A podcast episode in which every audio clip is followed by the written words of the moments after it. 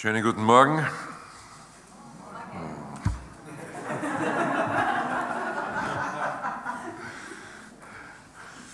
Als ich vorgestellt wurde, war ich gerade draußen und um die Predigt unbefangen, unbeschwert halten zu können, ich weiß nicht, was gesagt wurde.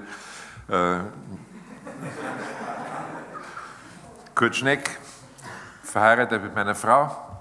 Wir haben auch zwei, drei Kinder und ein paar Enkelkinder und ich bin seit 2015 im aktiven Unruhestand, nachdem ich äh, über 40 Jahre lang auf Schloss Klaus gearbeitet habe. Das ist ein Zentrum der Fackelträger in Oberösterreich, wo ich auch herkomme und gebürtig bin. Und wie gesagt, seit 2015 jetzt äh, in Kärnten auf der Burg Sternberg. Das gehört übrigens zum Humor Gottes in meinem Leben ein wenig einfühlsamer Pädagoge in einem der Heime, wo ich gewesen bin. Ich war zehn Jahre im Heim und da hat einer mal gesagt, also dich haben wir aus dem sozialen Kohlenkübel geholt, so wie man Dreck von der Straße abkratzt. Ja, okay, da muss man durch. Der Humor Gottes in meinem Leben ist allerdings gewesen, dass ich die allermeiste Zeit meines Lebens auf Burgen und Schlössern verbracht habe. Selbst das Kinderheim, wo ich gewesen bin, das erste, war schon Schloss Leonstein. Dann kam die Zeit auf Schloss Klaus. Dann haben wir aus Jux und Tollerei noch eine Burg Klaus dazu wieder aufgebaut. Und meinen Ruhestand verbringe ich jetzt auf Burg Sternberg in Kärnten. Gott ist gut. Ich weiß, was es heißt, Königskind zu sein. Ne? Die anderen singen immer nur davon. Ich weiß wirklich, wie es sich anfühlt, in Schlössern zu leben. Gut. Ähm, wir sind am Ende einer kleinen Tagung äh, über Sendung im Auftrag seiner Majestät. Und wer heute vielleicht das erste Mal dabei ist, der, dem kann ich nicht helfen. Ich kann nicht alles noch einmal wiederholen und aufrollen. Es wird zuerst später Mittagessen geben, aber äh, ich steige noch einmal mitten da ein, wo wir gestern im Grunde das Thema verlassen haben. Und das Thema heute wird sein Wege zu den Menschen. Das ist unser Thema. Und ich habe ein paar Punkte dazu, dass Liebe in Bewegung setzt. Wir werden ein paar Klärungen vornehmen, Einwände und Hindernisse kurz andeuten, über Anleitung zur Sendung reden und dann Ideen für einen fantasievollen Angriff der Liebe uns anschauen. Das wäre das Erste. Liebe setzt in Bewegung. Und ich mache hier vielleicht eine Feststellung, die für manche neu ist, aber Gemeinde ist eine Funktion der Mission. Das klingt furchtbar gescheit, gell? ist es auch. Ähm, und das bedeutet, es gibt die Gemeinde, weil Mission geschehen soll. Es geht nicht um die Frage, ob eine Gemeinde beschließt, missionarisch auch noch zu sein sondern Gemeinde gibt es, weil Mission passieren soll. Die herausgerufenen, Ekklesia, Ekkaleo und Zusammengeführten werden nur zu einem Zweck zusammengeführt, um in der Sammlung vorbereitet zu werden auf die Sendung. Nochmal langsam zum Mitschreiben. Gott hat uns herausgerufen, hat uns zusammengeführt wir dürfen uns sammeln in allen möglichen Facetten, um in der Sammlung vorbereitet zu werden auf die Sendung. Und wenn Sendung nicht passiert, dann werden unsere Versammlungen belanglos. Die Sammlung soll nämlich der Sendung dienen. Dient die Sammlung der Sendung nicht, verkommt die Sammlung zur Sitzung und ihr wisst, wie Sitzungen wirken. Breite Hintern, schwache Beine. Das ist das Ergebnis von Sitzung. Und das Ergebnis, was Sitzung dann noch produziert, ist Satzung. Papieren, Protokolle. Und wenn ihr jetzt dann demnächst euch über einen Neubau unterhaltet, dann solltet ihr den Aspekt, wie können wir das Ding nützen, damit wir wirklich Sendung leben, der müsste ganz oben rein in das Konzept. Sonst hat man wieder nur ein Haus gebaut und ich kenne mich aus mit Bauen. Aber wir haben immer gefragt, ist das, was wir machen, ein Instrument mit unserem Schloss und unserer Burg. Tolles Haus übrigens. Ist das ein Instrument, das der, Sam der Sendung dient? Nicht nur, wo wir Leute zu uns einladen, sondern wo wir auch wissen, unser Hauptauftrag ist, hinzugehen, uns senden zu lassen. Und ich würde sagen, dass wir wirklich verstehen müssen, dass warum Microsoft mich immer da anklopft. Naja, Nächstenliebe ist immer nur echt, wenn sie auch Retterliebe ist. Und wenn man zu den Verlorenen nicht hingeht, dann ist das unterlassene Hilfeleistung vom Horizont der Ewigkeit. Ihr wisst, warum wir den Römerbrief haben. Nein, nicht, weil Paulus den Römern auch noch schreiben wollte. Oder weil Rom die Hauptstadt war. Warum haben wir den Römerbrief? Weil Paulus ein Missionar war, der bis an die Enden der Erde wollte. Die meisten bleiben bei der Rechtfertigung als Glauben hängen. Manche kommen auch noch äh, dazu, dass sie in Christus getauft sind und ein paar kriegen es noch mit Fleisch und Heiligen Geist zu tun. Nein, nein, der Knackpunkt steht am Ende des Briefes im 15. Kapitel, wo der Paulus sagt, ich möchte euch in Rom dafür gewinnen, dass ihr meine Begleiter werdet auf eine Mission nach Spanien. Lest mal Kapitel 15, die Verse 22 bis 28. Er will nach Spanien. Und damit die Römer wissen, mit wem sie es zu tun haben, was er predigt, was er lehrt, verkündigt, darum schreibt er ihnen diesen großartigen Brief. Und legt darin das Evangelium dar, das er predigt. Denn es gab in Rom sonst keinen Anlass, warum er ihnen hätte schreiben sollen. Die Gemeinde war in Ordnung, das war die Christenheit in Rom, das war eine schöne Truppe. Aber er schreibt ihnen, weil er sagt, ich möchte bis an die Enden der Erde, ich möchte eben diese geistliche Hilfeleistung, den Verlorenen das Evangelium zu bringen, das möchte ich auf keinen Fall unterlassen. Also will ich an die Enden der Erde. Und ich frage euch, Christen in Rom, seid ihr dabei? Geht ihr mit? Und dann kommen wir zu einem zweiten Satz, der natürlich in dem Zusammenhang auch eine interessante Geschichte ist. Theologie ist eine Funktion der Mission.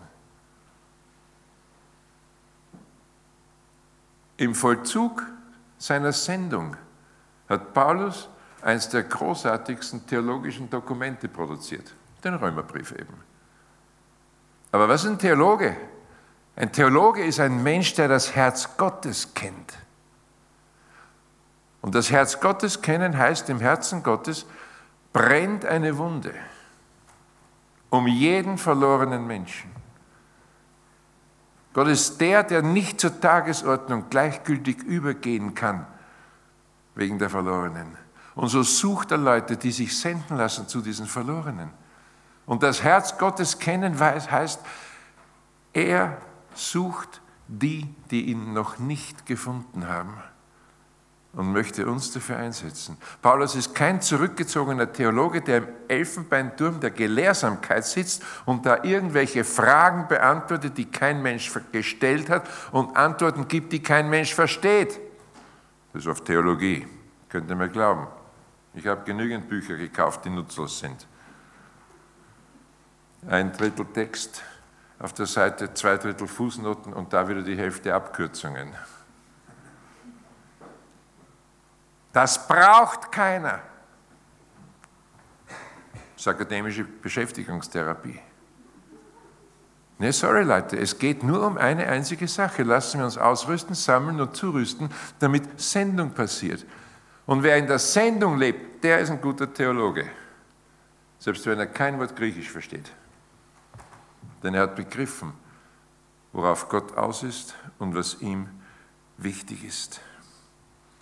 Also Sammlung soll der Sendung dienen.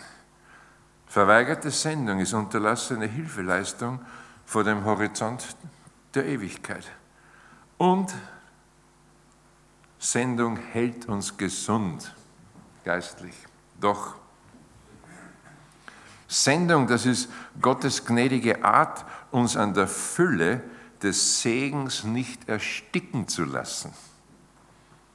Man kann nämlich so viel aufnehmen und wenn man keinen gesunden Stoffwechsel hat und abgibt, geht man an dem, was man aufgenommen hat, zugrunde. Das würde jeder Arzt bestätigen. Du kannst nicht ewig essen. Du gut.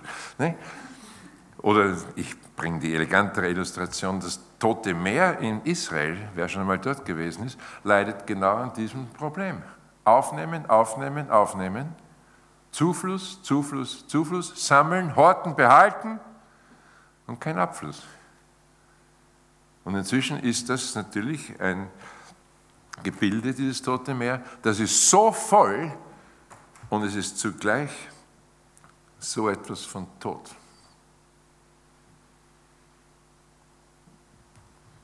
Sollte man nicht vergessen. Der See Genezareth lebt, denn der hat Zufluss und Abfluss. Sendung, abgeben, teilen, das Wort weitergeben, das ist Gottes gnädige Art, uns geistlich gesund zu erhalten. Es gibt natürlich ein paar Knackpunkte, die spreche ich nur in ganz knappster Form jetzt auch an. Könnte es sein, dass wir zwar immer davon reden, wir sind wiedergeboren, wir sind evangelikal, erwecklich, frei evangelisch. Und im Grunde sind wir über die Religion nicht hinausgekommen und leben noch gar nicht im Evangelium. Denn Religion, und da gibt es eine Menge darüber zu sagen, aber Religion ist nichts anderes als Missbrauch Gottes für die eigenen Interessen. Dass wir Endverbraucher der Gnade sind, ohne abzugeben. Das ist Religion, bedient sich Gottes, weil sie an ihm nicht vorbeikommt. Oder sind wir angekränkelt von Relativismus? Ich vermute es, ich verurteile hier nicht, gell? das ist mir nicht mein Anliegen. Aber Relativismus heißt, es gibt keine absoluten Wahrheiten mehr. Absolute Wahrheiten sind passé. Alles nur noch relativ. Und jetzt kommt die Geschichte für uns für Relatives setzt sich natürlich keiner absolut ein. Und daran scheitert Sendung. Ja, ist es nicht so? Denken, ja, vielleicht. Und haben wir die anderen auch etwas. Jemand hat es einmal auf den Punkt gebracht und gesagt, die Säuren der Moderne nagen an den Sehnen und Riemen, die unser Leben mit den Absichten Gottes verbinden. Das sind die Absichten Gottes, aber wir sind angekränkelt vom Relativismus, ist nicht ganz so wichtig. Bei uns auf Schloss Klaus gab es über die Zeit, als die Gegenreformation in Oberösterreich durch das Land gefegt ist, durch ganz Österreich, war Schloss Klaus ein Sammelpunkt auch, wo Leute ausgezogen sind, weil sie gesagt haben, es muss sein. Wenn wir hier unseren Glauben nicht leben dürfen, dann gehen wir weg. Und wisst ihr, was das hieß? Haus und Hof blieb zurück, verfiel entweder ans Kloster oder an den Landesherrn. In manchen Gegenden Österreichs mussten sogar die Kinder zurückbleiben, weil sie Besitz des Landesherrn waren. Und nicht wenige sind in Klöstern gelandet und dazu Mönchen und Nonnen erzogen worden. Und trotzdem haben diese Leute gesagt, du kannst uns alles nehmen, Solange ich an Christus festhalten kann, habe ich nichts verloren. Und lieber gehen wir weg und lassen alles zurück. Es muss sein. Die Frau durfte man mitnehmen, das ging. Aber alles andere blieb zurück. Da war nichts relativ, sondern da ging es ans Eingemachte. Das war absolut. Christus absolut. Und wir haben das fast nicht mehr in den Genen heute, dass man für eine Sache ganz entschieden ohne Wenn und Aber eindrückt. Und man könnte auch sagen, wir sind so etwas geworden wie eine Stammeskultur. Doch wir haben halt jeder so seinen Stammesgott. Da haben alle irgendwie recht. Wir vielleicht ein bisschen mehr und wir igeln uns ein, ziehen uns zurück. Wir sind halt dieser Stammeskulturtyp äh, da. Ne? Sagen die Schwaben ja, da haben sie so ein Sensorium dafür, dass viele Gemeinden so ihr Geschmäckle haben. Das ist genau gemeint. Es riecht hier nur nach uns. Und wir haben uns da eingeigelt, schotten uns ab und dann gehen wir nicht hin. Selbst wenn andere kommen würden, wären sie uns gar nicht so sehr willkommen, weil sie die Ruhe der gewohnten Abläufe stören würden. Jetzt sind wir so vertieft in die Bedeutung dieser 37. Öse in der Stiftshütte bei der Leinwand da außen vor. Das ist ja prophetisch von einem unheimlichen Gewicht. Und da stören Neulinge. Mein Chef, bisschen Vaterfigur und Mentor, hat mal einen Kreis gehabt und gesagt, so Leute, das habe ich euch lange genug alles Mögliche erklärt. Und er war ein super Bibellehrer und er hätte noch tonnenweise Material liefern können. Ich möchte, dass ihr jetzt bis zum nächsten Mal ein bisschen hingeht in eure Nachbarschaft und noch einmal Leute einladet. Das nächste Mal kam er in den Kreis, war kein Neuer da. Gut, das kann passieren. Uns fragt er, habt ihr eingeladen? Nö. Wir wollen keine neuen. Klappt die Bibel zu, sagt er, tschüss, ich fahre nach Hause. Ich habe euch nichts zu sagen. Es gibt einen Punkt, wo die Betreuung aufhören muss, weil Betreuung was für Behinderte ist. Aber ich will Leute, die gehen. Die Dinge sind stramm. Ein paar Klärungen. Sendung nicht mit Frucht verwechseln auch nicht mit Erfolg selbstverständlich. Es geht hier nicht um eine Verpflichtung zur Machbarkeit, sondern die Übernahme einer Verantwortung. Sendung heißt eine Botschaft an die Welt ausrichten, die Wahrheit Jesu, die alle angeht, zur Sprache bringen. Und das bedeutet, der Bote kann abgewiesen werden. Doch die Türen werden uns vor der Nase zugeknallt werden. Wieder und wieder. Besorgt der Nasenschoner oder Botschaft verhallt ungehört, wissen wir. Aber es hebt die Sendung nicht auf. Und dass Jesus abgewiesen wurde und dass die Jünger abgewiesen wurden, das hat er zusammengefasst einmal in Matthäus 10. Er sagt, es gibt diese Erlaubnis, den Staub von den Füßen zu schütteln. Ihr müsst nicht ständig an den gleichen Leuten dran sein. Dann sucht euch neue. Aber sucht euch neue. Geht weiter, zieht weiter. Abgewiesen werden ist kein Grund für Rückzug. Umgekehrt, und wir werden es gleich sehen, es gibt auch Annahme, doch es gibt Aufnahme. Es gibt Leute, die sich bekehren. Es gibt Leute, die die Botschaft hören, sie annehmen und sich zu Christus wenden. Es gibt in der ganzen Geschichte der Kirche und in unserer Zeit und in eurer Stadt, in eurer Erfahrung, in unserer von Schloss Klaus, gibt es gelungene Beispiele oder Beispiele von gelungener Sendung. Doch, es gibt es. Das stimmt nicht, dass alles nur ins Leere läuft. Also, dranbleiben. Natürlich kommt dann ganz schnell die Frage auch bei jemandem daher, wird daraus jetzt aus Sendung, dass ich dieses Bewusstsein habe, nicht ganz schnell Krampf? Setzt man sich da nicht selber unter Druck und ist ständig auf dem Sprung? Ich müsste, ich sollte.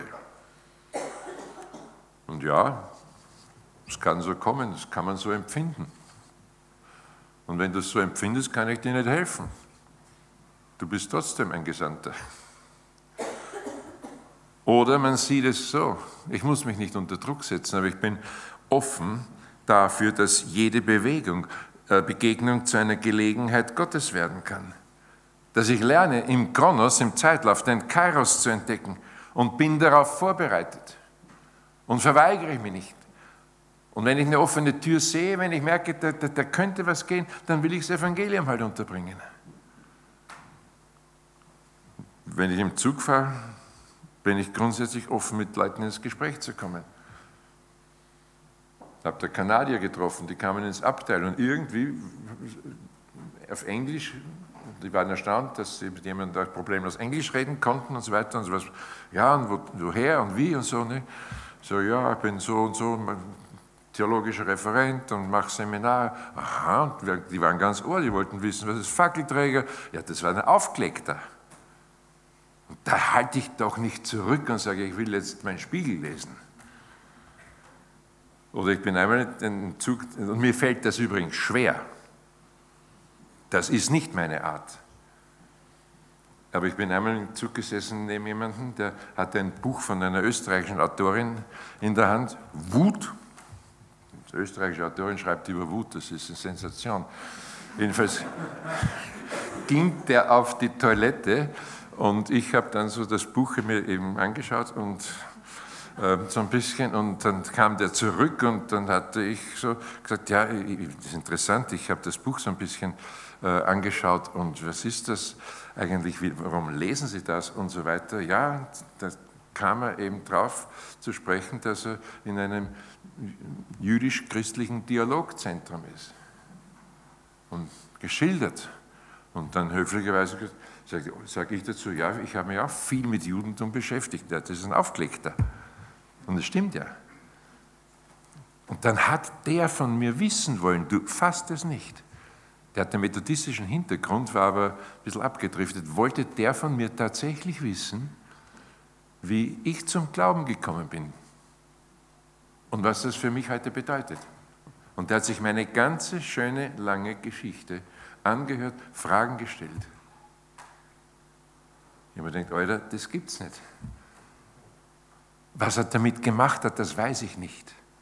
Ich bin nicht für den Erfolg verantwortlich, aber ich bin verantwortlich dafür, Sendung zu leben.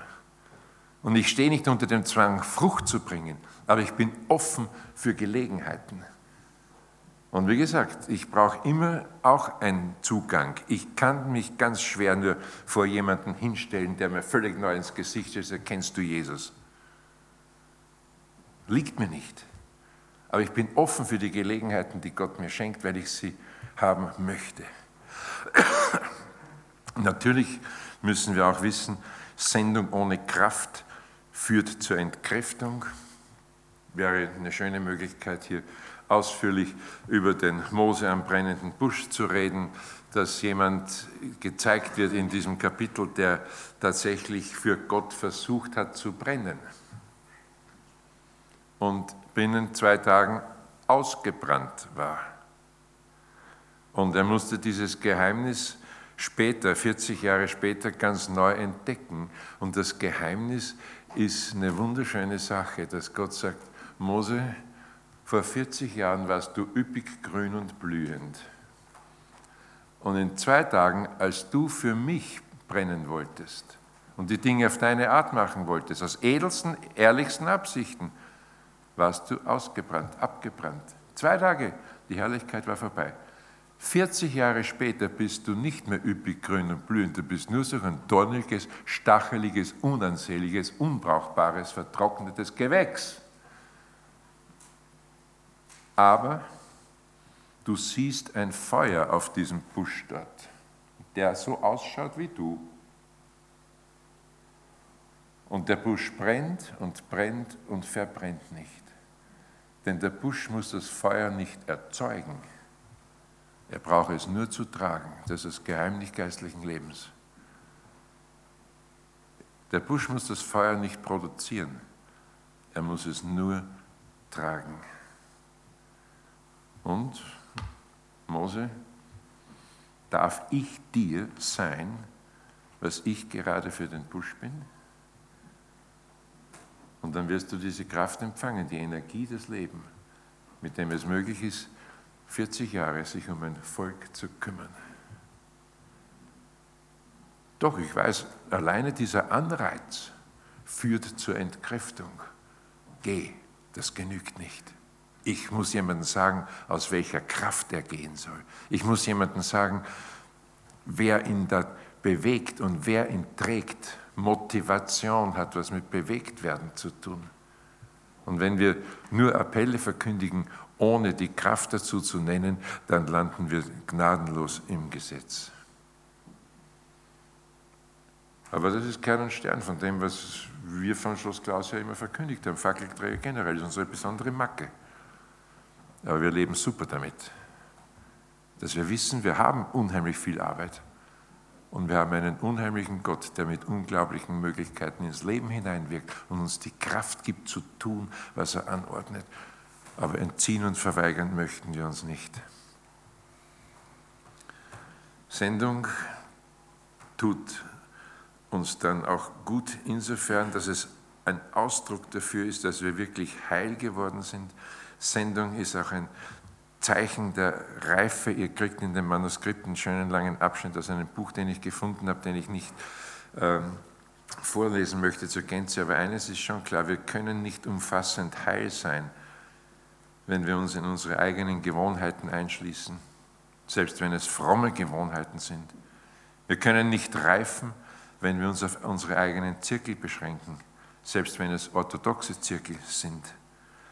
Und wir verleugnen sehr oft diese Realität. Wir drängen uns im engsten Kreis zusammen, ziehen uns zurück, ignorieren den Außenseiter, verachten sie sogar. Wir scharen ein paar Freunde um uns, die aussehen wie wir und die denken wie wir, weisen jede Andeutung zurück. Wir könnten aufgerufen sein, ethnische Bequemlichkeiten und psychologische Sicherheiten hinter uns zu lassen. Wir verbarrikadieren uns gegenüber Einsichten, die unsere Vorurteile bloßlegen und gegenüber Menschen, die unseren Narzissmus angreifen.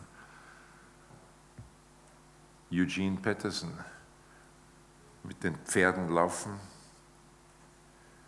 Verlockung zu einem leidenschaftlichen Leben. Interessantes Buch. Es gibt auch so etwas wie den Jona-Komplex, wir haben es nur kurz angedeutet. Jona-Komplex, das heißt, ein Mensch ist hin und her gerissen zwischen seinem Wunsch nach ungestörtem Genuss seines persönlichen Potenzials und seiner angesammelten Besitztümer und der Erfüllung seiner Berufung. Das ist es. Narzisstisch sein, genießen oder mich hinreißen lassen von Gott und gehen. Und Jona ist eine ganz spannende Figur. Auf der einen Seite kommt durch Jona was Unglaubliches rüber. Übrigens, dieses Zeichen des Jona, nur mal so am Rande angemerkt, das ist nicht nur die drei Tage, wo Jesus im Grab ist, wie der Jona im Bauch des Fisches. Das Zeichen des Jona, wisst ihr, was das ist? Dass Gott sagt, ich habe selbst in diesem verrotteten Ninive Menschen, die des Heils würdig sind. Das ist die eigentliche Botschaft. Und die Pharisäer, die mit Jesus da rumzanken und so weiter, der sagt, ihr Leute, die euch fromm eingerichtet habt und das Evangelium ständig an euch abperlen lasst, ihr kriegt nur ein Zeichen von mir. Auferstehung, okay. Aber das viel tiefere Zeichen, ich werde euch was erklären. Denn Jona ging zu Leuten, die Gott nicht kannten, die Gott zunächst nicht wollten. Und Gott ist diesen Menschen in Gnade begegnet. Und Gott konnte sich nicht damit abfinden, dass diese große Stadt verloren gehen sollte. Gott will Gnade, Gott will retten. Das ist das Zeichen des Jona. Nicht nur drei Tage im Bauch des Fisches. Also, Sendung würde uns gesund erhalten. Ein paar Einwände und Hindernisse, wir könnten da sehr vieles durchdeklinieren.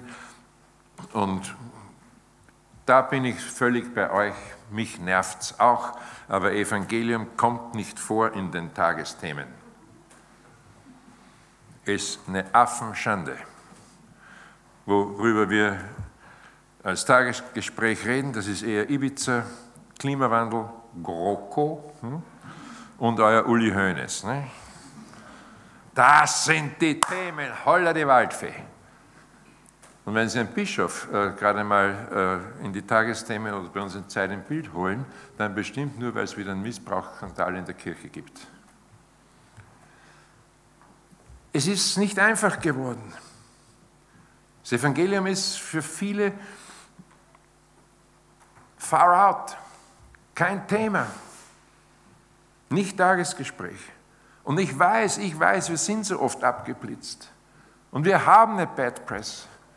Und wenn Kirche irgendwie vorkommt oder Gemeinde vorkommt, dann meistens irgendein alter faltiger, äh, flatteriger Kardinal, der kaum noch reden kann, und den stellt man dann irgendwelche eloquenten Sturmgeschütze in Diskussionsrunden gegenüber. Ich habe kaum noch einen gesehen in Talkshows, der denen wirklich Gas geben konnte, denn die lädt man nicht ein. Und, und, und, und, und. Wir könnten uns da ins Kissen schluchzen bis zum geht nicht mehr. Es ist schwierig geworden. Und manchmal scheinen Teiche auch leer gefischt. Und dann sind wir oft auch müde und matt, ausgelastet, ausgelagt. Ich habe schon so viel zu tun. Man brennt nicht mehr für Christus. Man ist aber ausgebrannt unter Dingen, die uns übrigens nie in die Hand gedrückt hat. Wir brennen aus unter den Dingen, nach denen wir selber gegriffen haben. Und hier mein Satz. Wir brauchen ein Wunder. Wir brauchen ein Wunder. Ich kann niemand zur Sendung zwingen oder nötigen. Man kann nur dafür werben. Man kann nur entdecken, dass man hineingenommen ist in eine Bewegung Gottes, die im Herzen Gottes beginnt, die im Herzen Gottes einen Anfang genommen hat und bis an die Enden der Erde gehen will. Man kann da nur werben, locken, einladen. Bitte schließ dich an, bitte steig ein, bitte mach mit. Und Gott ist bereit, was an deinem Herzen zu tun, wenn du es ihm hinhältst und ihm verfügbar werden möchtest. Und wieder am Herzen berührt werden, damit die Herzlosigkeit aufhört. Das ist ja herzlos, wenn man weiß, dass Leute verloren gehen und sagen, ja, was kann ich machen? Wieder am Herzen berührt werden, damit diese Verweigerung von Sendung aufhört. Es erfordert Umkehr. Wir sind nicht nur arm dran. Es ist nicht nur Verfolgung. Es ist nicht nur, dass wir uns von den Medien und von der Welt ständig veräppelt fühlen und wir eine Bad Press haben. Es ist eben auch Verweigerung.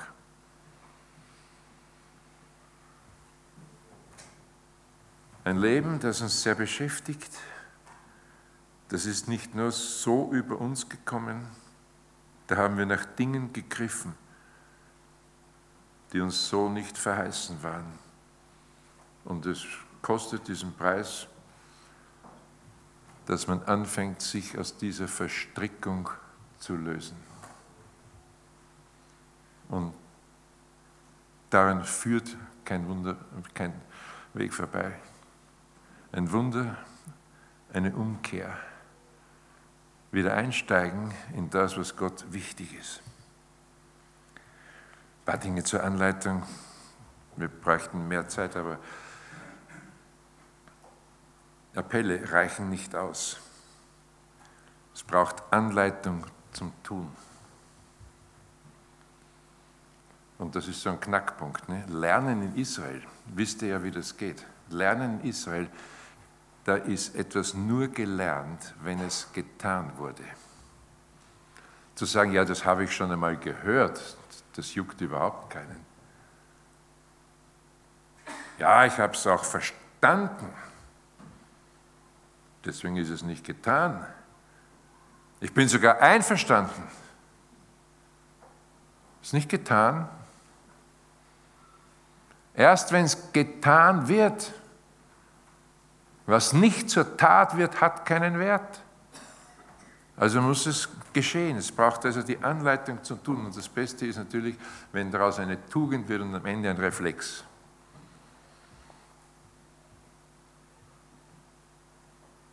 Anleitung. Ja, und dann kann man sich ein paar Dinge überlegen, dass eben die folgenlose Predigt aufhören sollte. Folgenlose Predigt schafft nämlich verhärtete Herzen und frustrierte Prediger. Das ist eine starke Sache, dass wir zum Beispiel im Gottesdienst äh, viele Predigten halten und auch hören, wo im Grunde niemals erwartet wird, dass was geschieht. Und so macht man einen Prediger oder Älteste oder wen auch immer zu asozialen Wesen. Gemeinde gewöhnt sich gerade dann, dass das eh nicht ernst gemeint ist. Man kann es ja mal probieren. Predigt halten, drei Hinweise zur Anleitung geben, am nächsten Sonntag fragen, wie ist es euch damit ergangen? Was habt ihr gemacht? Ihr kriegt einen spannenden Gottesdienst. Kann ich euch versprechen. Das wird ein ganz spannender Gottesdienst. Entweder weil es auf einmal poppt und fröhlich aufbricht oder sowas von peinlichem Schweigen passiert. Übrigens, ich mache oft genug auch den Fehler, gebe keine Anleitung zum Tun. Aber das wäre die Sache. Es braucht Anleitung, damit wir es tun, damit wir lernen, wie in Israel gelernt wird und die folgenlose Predigt vermeiden. So, und jetzt könnte man eine Schulung nach der anderen ansetzen. Herausfinden, da fängt das jetzt an. Was ist denn dein Weg zu den Menschen? Herausfinden, was ist dein Stil? Herausfinden als Gemeinde, euer Tempo, euer Schrittmaß, Schrittmaß, euer Fingerabdruck ob ihr vor Ort arbeitet oder weiter draußen arbeitet. Was entspricht euch? Was passt? Wie weit zieht ihr eure Kreise? Das liegt an euch. Sind das die Senioren in der Nachbarschaft? Kinder von der Hausaufgaben betragen oder geht es eben doch bis an die Enden der Erde? Es ist egal, wie man das definiert und welche Kreise man zieht. Hauptsache, man ist dabei und steigt ein. Aber das darf jeder vor sich selber entdecken und vor Gott klären und verantworten.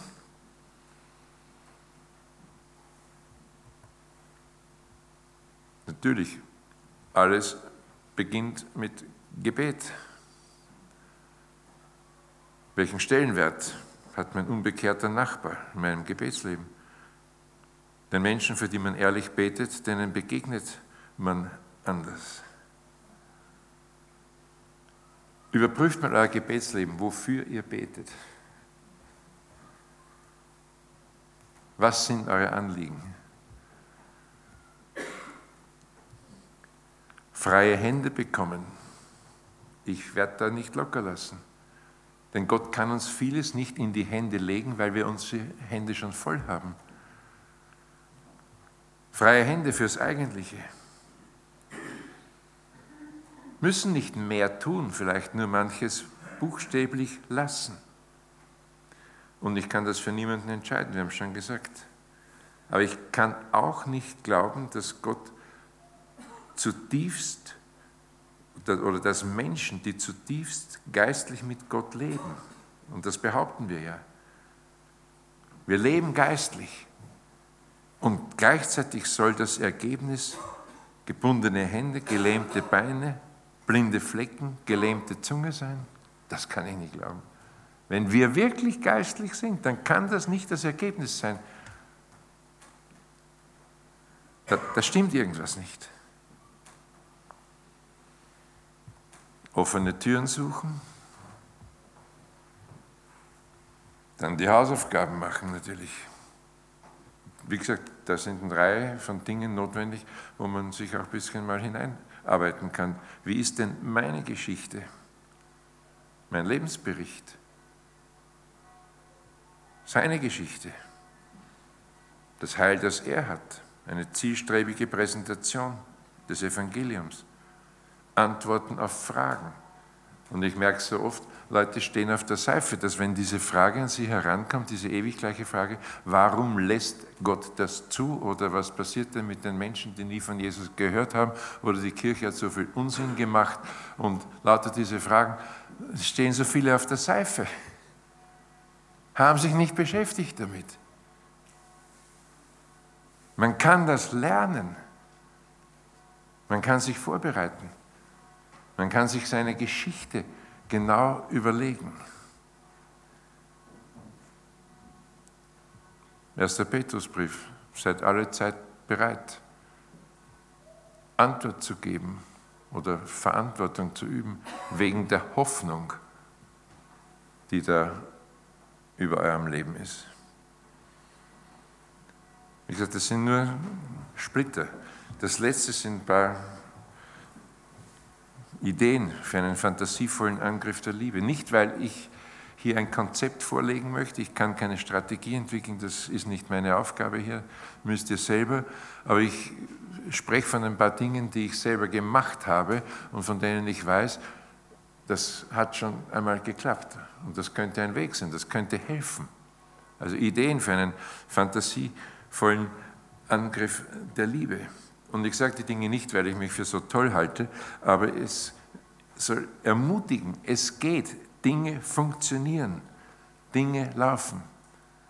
Und ich habe immer dieses Problem, so ganz auf Druck, äh, jetzt wildfremde Leute anzureden, liegt mir auch nicht. Ich bin da kultursensibel. Das heißt, es muss reinpassen. Fremdes wird schwierig. Männerstammtisch. Also ich habe keine Männerfrühstücke gemacht. Aber Männerstammtisch habe ich gemacht. Und wisst ihr wo? Im Wirtshaus. Und Männer, die nicht in den Gottesdienst gingen, sind gekommen. Und das Motto war Bibel und Bier. Und man durfte sogar eine Zigarette rauchen, das war dann noch möglich. Die Regel hieß natürlich auch, eine Bibel, ein Bier. Wir haben kein Besäufnis gehabt, natürlich nicht. Aber Männer versammeln dort, wo sie hingehen würden und dann klar machen, wir reden jetzt über geistliche Themen, Lebensthemen. Und die sind darauf eingestiegen. Und ich habe eine Entdeckung gemacht, die hat mich stark verstanden gemacht. Die Männer konnten auch wirklich über tiefe Dinge reden. Und nein, es war nicht Auto und es war nicht der PC und es war nicht der Sport. Die haben ausgepackt und sind Leute gläubig geworden. Aber ich habe sie in Umfeld halt eingeladen, wo sie auch hingehen würden. Mütterrunden auch gemacht, mit meiner Frau dann zusammen, weil ich keine Mutter bin. Aber dahinter steckt diese ganz spannende Sache, dass wir gemerkt haben, es kratzt bei den Leuten vieles in Beziehung, Erziehung, Ehe, Beziehungsfragen sind für viele so ein Top-Thema. Und natürlich kann man da ansetzen. Das ist der äußerste Zugang. Man muss die Leute dort kratzen, wo es juckt. Und wenn sie Beziehungsfragen haben, laden wir zu Beziehungen. Wir haben Leute in unser Wohnzimmer eingeladen, von der Gemeinde abgekündigt und verbreitetes Mütterrunde. Und irgendwann am Ende des Jahres, natürlich, wir sind dann auch auf geistliche Themen zu sprechen gekommen, das muss man fruchtbar machen, die Männer zum Grillfest eingeladen, zum Abschluss vom Jahr. Und den Frauen eingeschärft, wehe, ihr rührt auch irgendetwas von der Grillerei an, lasst das bloß die Männer machen. Aber es gab auch da eine evangelistische Ansprache, weil ich sage, ich lasse seine Gelegenheit ja nicht ungenutzt vorbeigehen. Man muss es nur wollen. Ich habe einen evangelistischen Tanzkurs gemacht. Ja, ich weiß, manche dürfen gar nicht tanzen. Ne? So, das möchte ich jetzt mal sehen. Bin in der Gemeinde gefragt worden, ob ich einen Tanzkurs anbieten kann konnte damals ganz gut tanzen, jetzt ist mein Kreuz ein bisschen schwierig. Und da habe ich gesagt, ja, aber nur, wenn ihr Leute einladet, die sonst nicht in die Gemeinde kommen. Ja, ja, wir haben ein paar Paare. Und da waren wir so ein bisschen durchmischt, ein paar gläubige Paare und ein paar Paare, die zumindest kirchenfern waren. Am Ende von dem Tanzkurs habe ich natürlich dann angeboten, ob wir aus diesem Tanzkurs dann einen Ehepaarkreis machen. Und es hat geklappt. Man muss es nur wollen. Und dann haben wir diesen Ehepaarkreis gemacht und da sind auch Leute zum Glauben gekommen. Dasselbe, wenn ihr so wollt, mit Kochen oder Kreativabend. Nichts einzuwenden gegen Kreativabende, aber da muss das Wort rein. Oder ein Lebensbericht, wie auch immer. Oder Gästeabend. Ihr habt hier etwas auf eurem äh, Materialkoffer. Ich habe so einen File-Folder reingeklickt, wo die äh, paar Texte, sechs, sieben Files sind mit Material, PowerPoint, die Manuskripte und so weiter. Und auch ein interessantes kleines Buch von Klaus Eickhoff, Brief an einen Hauskreis. Lest euch das mal durch, da werdet ihr nervös und erfüllt, wenn ihr euch dran haltet. Mir ist es passiert, geht's noch oder muss ich schon ganz kurz noch? Mir ist es passiert, dass ich im Hauskreis war, das ist auch so eine eingesessene Truppe, ist mir auch alles passiert. Da mal rumhocken und die 37. Öse in der Stiftshüttenvorhang meditieren. So christliche Gnosis abhandeln. Ja, und dann wundern wir uns, warum keiner dazukommt. Keiner versteht, wovon wir reden. Und irgendwann platzt mir in so einem Kreis der Kragen. Kommt der Geist wirklich über mich? Und auf einmal ziehe ich blank und fange an, dass man eigentlich mit so einem Kreis noch mehr machen könnte und dass es Möglichkeiten gibt, Freunde zu gewinnen und erzähle ein bisschen was von Willow Creek und so weiter. Das war damals ohne Problem, wie das heute so ist, lass das mal stecken und erzähle, wie es geht und was Freunde und dass man mit dem Evangelium wohin gehen kann und überhaupt, dass man wieder einladen und werbend werden kann und malt das in glühenden Farben vor Augen. Wir reden nicht über 5000 Leute in einem Gottesdienst, wir reden über einen Hauskreis. Und die Leute gucken mich an, werden, kriegen glasige Augen und sagen, okay, und was machen wir jetzt? Ich sage, bingo. Und dann haben wir etwas Lustiges begonnen. Ich sage, pass mal auf, in einem halben Jahr werden wir einen Gästeabend haben. Bei diesem Gästeabend werden drei Leute von euch ihre Lebensgeschichte erzählen. Ihr braucht gar nicht glauben, dass ich da einen Vortrag schwingen werde. Drei Leute von euch, die fallen schon einmal halb vom Hocker. Die sind nicht gewohnt, deinen Glauben zu erklären, wie das im eigenen Leben gewesen ist. Können wir nicht, sage ich. Gut, was man nicht kann, kann man lernen. Und wir haben einen unglaublich spannenden Abend gekriegt, weil gesagt, Drei Leute, meldet euch bitte jetzt, haben sich gemeldet, ihr schreibt eure Lebensgeschichte auf. Und wir besprechen das dann. Nein, wir werden euch nicht kritisieren und vernichten, aber wie kann man das so ausdrücken, geländegängig von der Sprache her, dass jedermann das auch checken kann, der keine Ahnung von Glaubensdingen hat. Das waren unglaublich spannende Abende, wo wir das vorbereitet haben manche ein bisschen Schweiß an den Händen und Ding, aber sich ausdrücken lernen. Der Abend kam, sie hatten Leute eingeladen. Wir haben uns für diesen Abend praktisch von den Eingeladenen, die kamen, verdoppelt. Gab natürlich ein schickes Abendessen, was jetzt nicht übertrieben, aber mit Pfiff, mit Aperitif, richtig gut gemacht mit Zuckerrand, wie sich's gehört. Also einfach gut. Es gibt ja manche Veranstaltungen, da hast du so einen Duck-Effekt drinnen, ne, wo du sagst, hoffentlich merkt keiner, wie schlapp die ganze Geschichte ist. So, schöner Abend, die haben ihre Geschichten erzählt, die Leute haben gut zugemacht. Ich habe dann noch einen 10-Minuten-Spot gemacht, der allerdings darauf hinauslief und gesagt, so, wer jetzt ein bisschen gründlicher im Zusammenhang das hören möchte, was es mit dieser Botschaft, mit diesem Evangelium, mit dieser Wahrheit über Gott auf sich hat, wir bieten euch einen Glaubensgrundkurs an für sechs Abende. Übrigens, das ist ein wichtiger Moment, denn viele sagen, ich soll in den Kreis kommen, wäre nicht schlecht. Ist das für now or forever? Sage ich, sechs Abende. Überschaubar.